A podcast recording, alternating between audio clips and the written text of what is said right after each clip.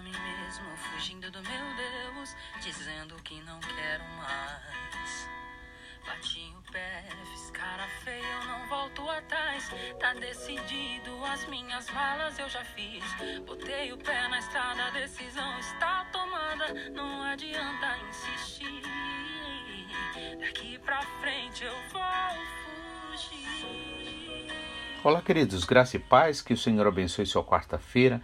Você possa refletir no amor desse Pai maravilhoso bondoso, misericordioso, para que a gente não faça como o filho pródigo que, deixando-se levar pelos sentimentos, pelas emoções né, e pelos enganos do mundo, acabou ali é, deixando o seu pai triste, né?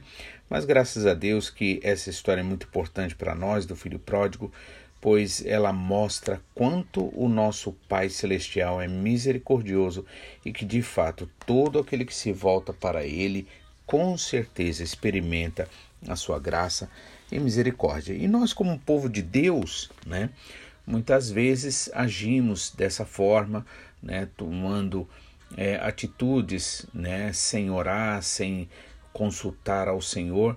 Isso muitas vezes traz para nós tristeza, traz certos atrapalhos, coisas que na verdade poderiam ser evitadas. Então, por isso que a palavra do Senhor é água para lavar e purificar o meu coração, o seu coração, nossa mente e assim a gente viver o melhor que o Senhor conquistou para nós, né? Então estamos vendo sobre a reconstrução de Jerusalém, ou seja, ali do templo em Jerusalém, como ali a gente leu em é, Esdras, né? Mas hoje eu gostaria de tomar como base a, o livro de Neemias, capítulo 1, quando também fala da mesma história, né? De uma forma um pouco mais detalhada. E aqui nós vamos ver o quanto vale realmente a gente é, crer na promessa do Senhor, é, voltar-se para o Senhor, né? E em Neemias aqui mostra o cenário realmente, o que já não foi mostrado no livro ali de é, Esdras, logo no começo pelo menos, né? E aqui no começo do livro de Neemias já mostra a destruição que aconteceu. Agora, por que aconteceu a destruição ali na em Jerusalém? Isto porque o povo de Deus ali não deu ouvidos ao Senhor. E sempre que nós não damos ouvidos ao Senhor, se não damos ouvido ao Senhor, damos ouvido ao mundo as ideias humanas, naturais, aquilo que o inimigo, na verdade, é, fala que é contrário à palavra de Deus. E com certeza o resultado não é bom, por isso que aqui na, no livro de Jeremias a gente vê logo no início que Jerusalém estava ali bem destruída. No entanto, o nosso Deus é misericordioso, ele muitas vezes permite nós sermos castigados para que a gente possa conhecer tanto a sua justiça, a sua vontade, que é perfeita, boa e agradável, como também o seu grande amor. Amém? Então, eu gostaria de estar lendo Neemias capítulo 1, é, que diz logo o seguinte: As palavras de Neemias, filho de Acalias, e que sucedeu que no mês de Quisleu, no ano vigésimo, estando eu, né, Neemias, em Suzã, a fortaleza, veio Hanani, um dos meus irmãos, ele e alguns de Judá, e perguntei-lhes pelos judeus que escaparam e que restaram do cativeiro, e acerca de Jerusalém. E disseram-me: os restantes que restaram do cativeiro lá na província estão em grande miséria e desprezo, e o muro de Jerusalém fendido e as suas portas queimadas a fogo. Então, ouvindo estas palavras, assentei-me e chorei, e lamentei-me por alguns dias, e estive jejuando e orando perante o Deus dos céus. E disse: Ah, Senhor, Deus dos céus, Deus grande e terrível, que guardas o conserto e a benignidade para com aqueles que te amam e guardam os teus mandamentos. Estejam, pois, os teus ouvidos atento e os teus olhos abertos para ouvires a oração do teu servo que eu hoje faço perante ti de dia e de noite pelos filhos de Israel, os teus servos. Bom, até que no momento né, vemos então que Neemias foi um daqueles que o Senhor Deus ali despertou o coração, despertou o espírito para que ele pudesse ser usado por Deus. Antes, na verdade, de Deus usar a nós, ele com certeza vai enviar a sua palavra. E Jesus Cristo disse que as palavras dele é espírito e vida. Então, à medida que você ouve a palavra, o Espírito Santo começa a falar no seu coração. E a Bíblia deixa bem claro que o Espírito Santo ele confirma nos nossos corações aquilo que é do Senhor e aquilo que não é se nós estivermos verdadeiramente ligados em fazer a vontade do Senhor, se no nosso coração houver esse desejo, com certeza o Espírito Santo vai confirmar. E confirmando a palavra, o que o Espírito Santo também vai fazer? Vai produzir um sentimento, ou seja, um desejo de orar, né, de buscar ao Senhor, vai também produzir arrependimento, porque sem arrependimento ninguém verá Deus. A palavra do Senhor deixa bem claro. Aqui, é, Neemias ele está ali é, cativo, né, em um outro servindo, né, ali na em um outro país, ali em Suzã, e daí um irmão dele vai até ele. Então aqui a Bíblia fala sobre a importância da comunhão. Aqui nós podemos destacar a importância da comunhão. Quantas vezes é, o inimigo quer deixar-nos longe, separados da igreja, dos irmãos, da comunhão, né? É importante nós entendermos que o Senhor Jesus Cristo, ele veio para salvar a igreja ou seja, ele não veio para salvar a nós individualmente, como indivíduos, mas ele veio para nos salvar como igreja. Por isso que a igreja também é colocada como a noiva de Cristo, o corpo de Cristo, né? Para que para que nós possamos entender a importância desta unidade. E quando aqui a Bíblia fala que veio Hanani, um dos irmãos de Neemias, né, e alguns outros de Judá, e, é, e Neemias vai e pergunta-lhe sobre os judeus que escaparam né, e que restaram do cativeiro e acerca de Jerusalém. Então, ali, através daquela comunhão, lhe é comunicado qual a situação que está ali os seus irmãos, os restantes ali que não foram levados ao cativeiro. Né? E aí disseram-me: os restantes que restaram do cativeiro lá na província estão em grande miséria e desprezo, e o muro de Jerusalém fendido e as suas portas queimadas a fogo. Veja que ali o que Neemias ouve é, é triste, é muito triste, porque é triste saber, né?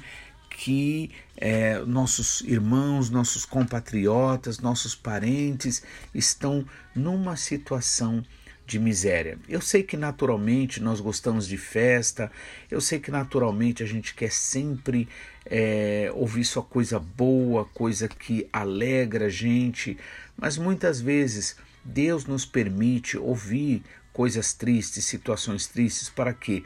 Para que o nosso coração seja quebrantado. A Bíblia diz que a tristeza segundo Deus, né? ou seja, a permissão do Senhor, ela gera em nós o que? Arrependimento, volta, oração, contrição, né? Mas a tristeza segundo o mundo é que gera a morte e a separação. E aqui Neemias ouve né, uma notícia ruim, uma notícia triste, né? Mas o Senhor está trabalhando, independente da situação. Na verdade, ali o povo de Israel, o povo de Jerusalém, estava sofrendo, sofrendo, sofreram aquele ataque ali, mas isso também ainda estava sob o controle de Deus, né? Assim como os pais nos corrigem ou corrigem seus filhos, né? Ou nós, como pais, corrigimos nossos filhos, né? A Bíblia diz que a ira do Senhor não dura para sempre, né? Ou seja, o Senhor, ele sabe e ele nos trata como filhos. Pedro também fala sobre isso. Qual é o pai que não corrige o seu filho? E se ele o faz, né? Os nossos pais naturais fizeram isso visando algo terreno, algo que perecível aqui na terra.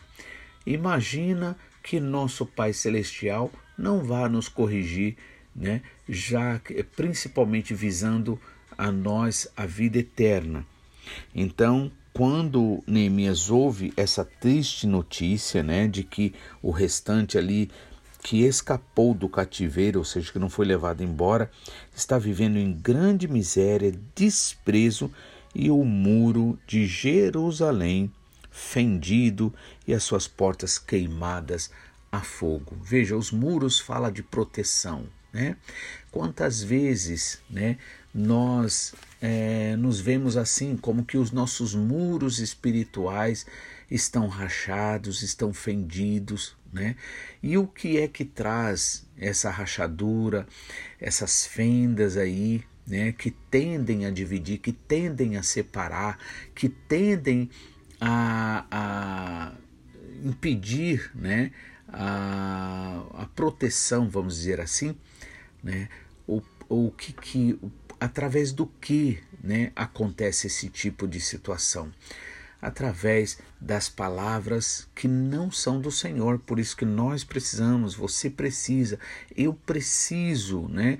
Nós precisamos mais do que tudo guardar a palavra do Senhor no nosso coração, né? Foi isso que o salmista Davi disse: guardei a tua palavra no meu coração para não pecar contra ti, para não dar direito ao inimigo, para não entristecer o Senhor, né? Para não é, até mesmo me afastar do Senhor. Então os muros estavam fendidos e as portas queimadas a fogo. Ou seja, ali a cidade de Jerusalém, né? O povo de Deus, o lugar onde pertence ao Senhor, foi assolado. E foi assolado por quê? Por causa da desobediência à palavra do Senhor. Por isso é necessário a gente orar, pedir realmente ao Senhor que nos fortaleça, que nos guarde, que nos livre da tentação, que nos livre do mal. O próprio Jesus Cristo disse: vigiai e orai, né, para que não entreis em tentação. Ou seja, prestar atenção. Não adianta a gente querer insistir numa vida errada, não adianta a gente querer insistir numa ideia, numa atitude contrária. É preciso a gente orar, pedir misericórdia a Deus, pedir graça ao Senhor, se apegar ao Senhor mesmo, a Sua palavra, porque hoje muitas pessoas estão vivendo uma vida triste, muitos que foram crentes, muitos que conheceram a palavra do Senhor, muitos que foram muitas vezes até usados pelo Senhor, mas porque se deixaram levar pela mentira, né, acabaram né, perdendo a essência né, da graça de Deus, da, do, da presença do Espírito Santo. Então, por isso é necessário nós nos voltarmos ao Senhor, porque no Senhor a misericórdia, no Senhor a restauração, no Senhor a salvação, a transformação, né? E aí é, Neemias fica muito triste, né? E versículo 4 diz: Ouvindo eu estas palavras, assentei-me e chorei, e lamentei por alguns dias, e estive jejuando e orando perante o Deus dos céus. Então aqui nós vemos que Neemias realmente era um homem voltado para o Senhor. Neemias era um homem realmente que desejava a vontade de Deus. Então, irmãos, é, nós precisamos buscar mais e mais o Espírito Santo, né? buscar do Espírito Santo. Para quê? Para que os nossos corações não se esfriem no amor. Quando Neemias ouviu aqui essa notícia, ele ficou muito triste e nem vontade de comer ele tinha, pois a palavra deixa bem claro que ele se assentou a chorar e a lamentar por alguns dias e esteve jejuando e orando perante Deus dos céus. Então, muitas vezes somos chamados a jejuar, Mas que tipo de jejum é esse que o Senhor espera de mim, de você? Isaías, né, logo no início ali, o profeta Isaías, usado por Deus, ele diz que Deus não pede de nós sacrifícios, né? Mas ele pede que nós vivamos uma vida em justiça, uma vida de verdade, uma vida que realmente busque ao Senhor, que busque fazer a vontade do Senhor. Automaticamente, se nós buscarmos a vontade do Senhor, estaremos jejuando. Jejuando do quê? Jejuando do mal, jejuando do falar mal, do pensar mal, jejuando da frieza espiritual, né? Ou seja, ao invés da gente agir carnalmente, né, alimentar a nossa carne, estaremos jejuando espiritualmente. O que significa? Né? Significa que nós estaremos nos afastando, não teremos prazer né, em fazer as coisas da carne. Por isso o Senhor nos chama a esse jejum espiritual né? Não é o jejum carnal, não é o jejum de não comer comida natural, de não é, beber né, bebida natural, não. Porque o reino de Deus não é comida nem bebida, mas é espiritual. Então ele ali fica tão triste que assenta-se e chora, não tem nem vontade de comer, ou seja, não tem prazer nas coisas naturais, né? Naquilo que o afasta de Deus. Então, ele está ali jejuando e orando perante o Deus dos céus. Amanhã estaremos falando sobre essa oração dele e ver alguns pontos bastante importantes né, sobre a oração. Que Deus abençoe, que você realmente possa viver o melhor que o Senhor tem conquistado para você, que você possa estar é, sendo abençoado, abençoada neste dia. Em nome de Jesus, é o que eu desejo e eu oro por você.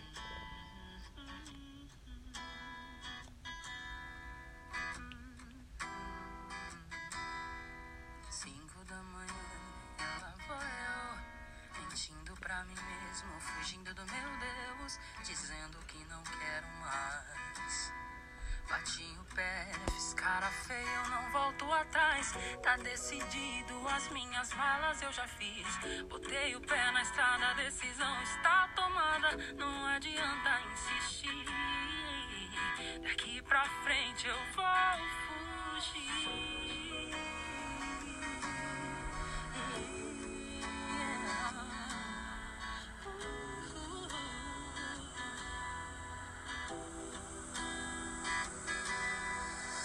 só esqueci que a decisão nunca foi minha. Ele me criou, me chamou, me deu ousadia, me separou pra pregar as boas novas e nunca vai me deixar ir embora. Me chamou de canto, trocou as minhas vestes e afirmou que se você nunca mais esquece que eu te amo e você faz parte dos meus planos.